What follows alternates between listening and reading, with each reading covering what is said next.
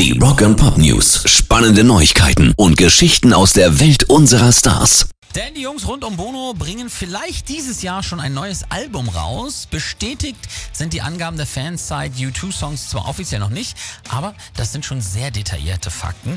14 bis 15 Tracks sollen demnach auf der neuen Scheibe drauf sein. Alles überarbeitete, remasterte oder aber neu arrangierte Versionen ihrer größten Songs. Dass sie genau das vorhaben, das hat Adam Clayton letztes Jahr auch offiziell bestätigt. Jetzt weiß die Seite aber sogar schon den Namen und auch wann es rauskommen soll. Songs of Surrender ist für den 18. November geplant. Rock and Pop News. Als es letzten Freitag hieß, dass Rammstein in eine Schönheitsklinik investieren, da war schnell klar, haha, April, April. Aber die Jungs bewerben tatsächlich damit ihre zweite Single, Zick Zack. Und das sehr witzig, nämlich mit Bildern, wo die Jungs um Till Lindemann so sehr stark operiert aussehen, mit auch sehr großer Ähnlichkeit zu deutschen Promis, wie zum Beispiel Thomas, äh, Thomas Gottschalk oder Harald Glöckler.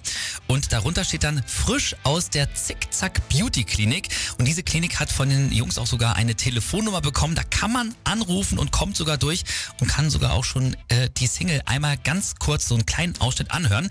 Und äh, wir dürfen vor allem dann, glaube ich, mal auf das Musikvideo gespannt sein, das dann wahrscheinlich auch genau von dieser Klinik und von den Jungs ganz operiert handelt.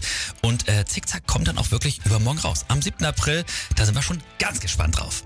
Rock and Pop News. Ozzy hat einen ganzen Haufen Stars für seine neue Platte rangeschafft. Das hat jetzt Peppers Drummer Chad Smith bestätigt. Der war schon beim Vorgänger Ordinary Man dabei und wird auch jetzt wieder mitmachen.